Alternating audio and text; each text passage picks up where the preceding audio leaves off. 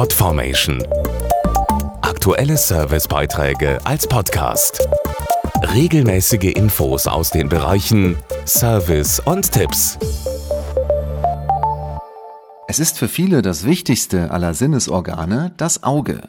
Trotzdem geht, wie eine aktuelle Umfrage zeigt, nur jeder Zehnte regelmäßig zum Augenarzt. Dabei ist ein regelmäßiger Check sehr wichtig, um bis ins hohe Alter gut zu sehen und eventuelle Erkrankungen rechtzeitig behandeln zu können.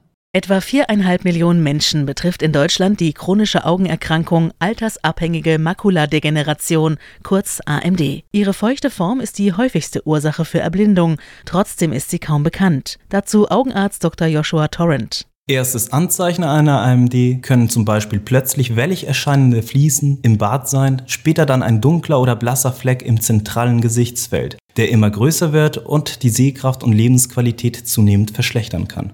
Bei der feuchten AMD bilden sich undichte Blutgefäße in der Netzhaut, die sich allerdings gut medikamentös behandeln lassen. Patienten bekommen bei der Behandlung den Wirkstoff mit einer feinen Nadel direkt in das Auge gespritzt. Die Medikamente hemmen den Wachstumsfaktor, der maßgeblich für die Entstehung undichter Blutgefäße im Auge verantwortlich ist. Hierdurch kann die Sehkraft zumeist erhalten oder sogar verbessert werden. Weitere Informationen bietet zum Beispiel der Patientenservice Visus Vital von Bayer auf visusvital.de.